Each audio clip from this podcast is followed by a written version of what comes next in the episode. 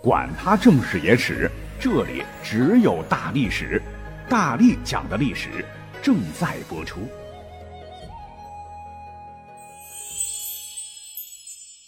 大家好，我是大力丸。我小的时候呢，比较喜欢看格林童话，是格林兄弟出版于一八一二年的。这里边呢有一个世界闻名的故事，说从前有一位长得很漂亮的女孩，名叫辛德瑞拉。她有一位恶毒的继母与两位心地不好的姐姐。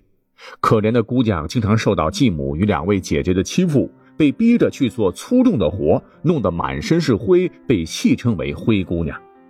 一天，城里的王子举行舞会，邀请全城的女孩出席。继母与两位姐姐打扮的花枝招展，却不让灰姑娘去。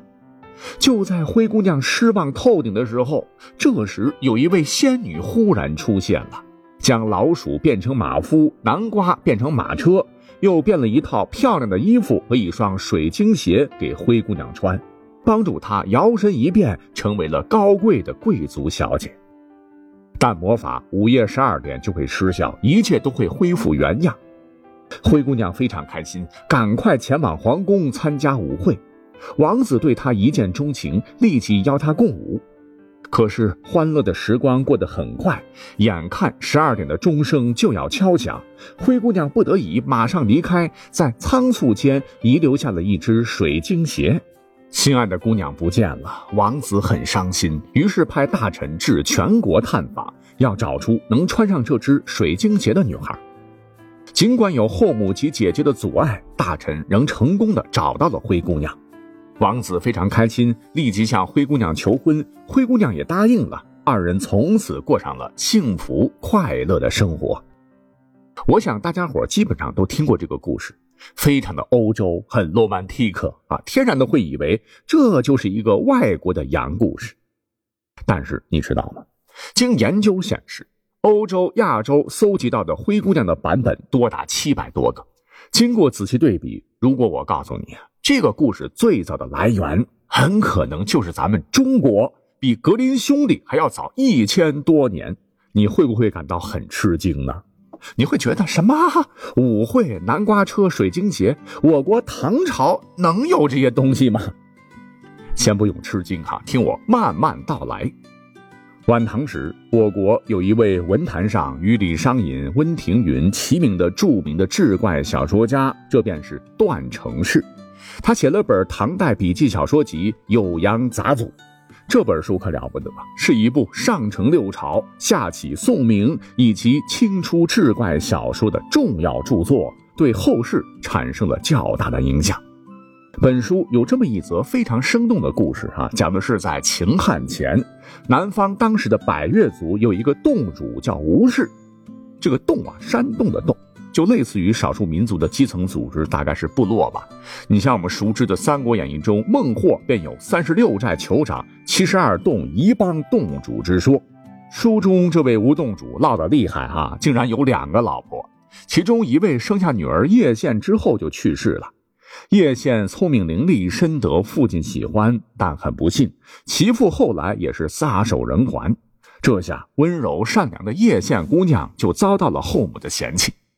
后母当了家，把他视作眼中钉、肉中刺，常常让他到最危险的高山上砍柴，到最深的潭边汲水，是百般虐待。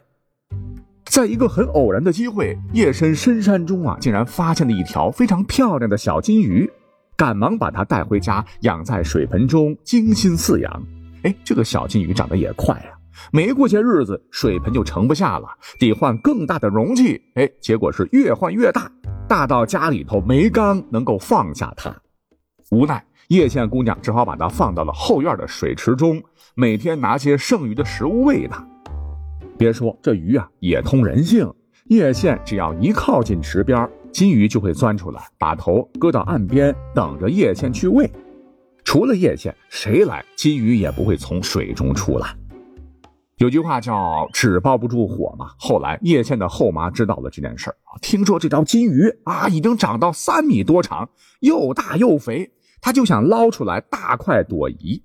只是可惜金鱼啊只认一个人，别人打死都不出来，这怎么抓呢？狠毒的后妈便想了个办法，破天荒的假装好心的，先给叶县做了一身新衣服，把叶县身上那破破烂烂的旧衣服换下来，再派叶县到很远很远的地方去打水。等叶县走后，后妈赶紧换上叶县的旧衣服。大金鱼以为来人是叶县，便浮出了水面。后妈趁机拿着藏好的刀片杀死了金鱼。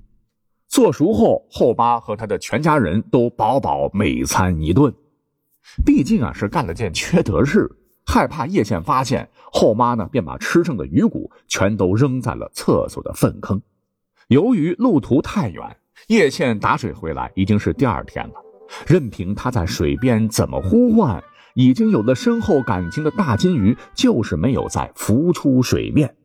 叶倩预感到大金鱼可能遇害了。孤苦伶仃，受尽折磨，好不容易有了这么一条可以当做伙伴的大金鱼，没想到竟然……叶倩是再也忍受不住，放声大哭。但正在他悲痛欲绝的时候，忽然有一个老神仙从天而降，安慰他说：“孩子呀，不要哭啊！大金鱼已经被你的后母杀死了，他把鱼骨扔在了粪坑下。”你呢？只要把鱼骨收起来，需要什么就向他说。金鸡玉石随遇而聚，他都会随你心意。叶县回去一试啊，果真如此。但是善良的叶姑娘并不贪心，并没有提出过什么特别过分的要求。直到有一天，遇到了当年一年一度热闹庆祝、载歌载舞的动物节。那后母带着女儿和其他家人打扮的漂漂亮亮去参加庆典，唯独让叶县在家里干粗活。叶县等后母一家子走远后，他也想去看看，就让鱼骨变出了一套整个寨子最耀眼的绫罗绸缎和金鞋子。叶县本来就很漂亮啊，穿了这套衣服更是光彩夺目，成了整个庆典的焦点。他的后母也发现了啊，全场最耀眼的那个漂亮姑娘，特别像家里的丑丫头，于是上前想确认。叶倩看到后惊慌失措，赶紧跑，情急之下便将一只鞋子丢在了地上。恰好叶县他们的侗寨隔着大海呢，有一个唤作驼韩国的地方。叶县遗失的鞋子非常精致高贵，被当作宝物贩卖到了驼韩国。那鞋子美不说，还像羽毛一样轻，在地上走路也不会发出任何的声响。年轻英俊的驼韩国王就想找到鞋子的主人，让全国的妇女都来试穿鞋子，结果没人穿得上。那继续扩大范围，等找到叶县家时，继母一家的女生都抢着试，没一个人能穿得上，只有叶县不仅穿上了。还披上了之前的雨衣和另一只金丝鞋，简直就跟天上的仙女下凡一般呐！迷得国王向她立即求婚，带着叶县和鱼骨回到国都，立了叶县为皇后。而那个虐待叶县的后母和她的女儿们，所谓是恶有恶报，都被飞石砸死。当地的洞人挖了个石坑，把他们埋了起来，将此地叫做奥女冢。奥是奥丧的奥啊。您可以仔细听一听，我们国家唐朝的叶县，它几乎包括了一千多年以后欧洲的辛德拉瑞，也就是灰姑娘的故事的全部要素。女主被后母虐待，获得超自然力量帮助，宴会万众瞩目，匆忙丢下一只鞋。女主通过这只鞋识别身份，最终嫁与王室。那除了那条神奇的大金鱼，简直就是一模一样。也就是说，《酉阳杂俎》记载的这个故事，很可能后来漂洋过海传到了欧洲，成为了灰姑娘的一部分。那为什么大金鱼不见了，换成了南瓜车？那就不晓得了哈。因为格林兄弟所编的童话呢，大部分也不是兄弟俩原创的，都是搜集于民间口头流传的故事进行改编。相信他们也是融合了除了中国其他地区和民族类似的传说故事在其中。那么这也算是一种很有趣的东西方历史文化交流的例证。其实啊，我们翻看历史，这样的例子还有很多很多。你像我们都看过《哈利波特》吧？那是享誉全球的小说。主人公哈利波特骑的是什么交通工具窜来窜去呢？扫帚，对吧？小说其实啊，就是借鉴了中世纪的传说。在西方啊，只要是有点魔力。一般都是穿着黑衣、戴着尖顶帽的女巫，在夜空中骑扫帚四处飞行。讲到这儿，我有问题想问一下各位了哈，你们有没有想过，为啥骑扫帚的都是女性？为什么都得骑扫帚，而不是骑别的什么？比如擀面杖、茶几、板凳？你想骑扫帚夹两腿中间不会硌得慌吗？要想讲清楚这些呢，先看看咱们国家的历史哈。其实啊，古代中国骑扫帚远比中世纪女巫的传说要早得多。我们找到了一本编纂于宋太宗太平兴国的《太平广记》这本书啊，这里边呢讲了这么一个故事，说当时有一位太史令的妻子竟然中了巫术。就类似于欧洲的黑魔法，哈，家有骏马踏不骑，非得骑扫帚飞行千里，与妖魔鬼怪寻欢作乐。或者，这也是欧洲为啥都是女巫骑扫帚的来源之一。呃，再者说，扫帚形状类似于彗星，彗星不光是中国古代了，古代欧洲也认为是不吉利的。男权社会民间歧视女性，把倒霉运的女子啊都称作扫把星或者是扫帚星。故而导致有很多传说了哈，说骑扫帚的多数是中了邪术的女子，或者是邪恶的魔法女巫。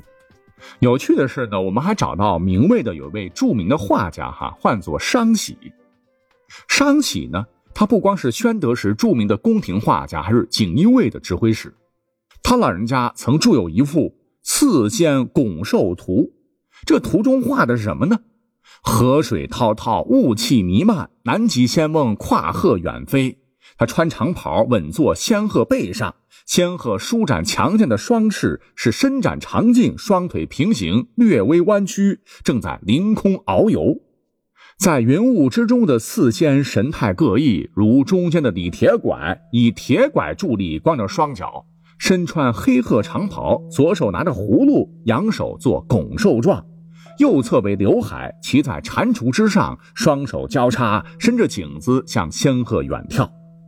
左侧两人为寒山拾得，哎，这两位都是唐代著名的诗僧。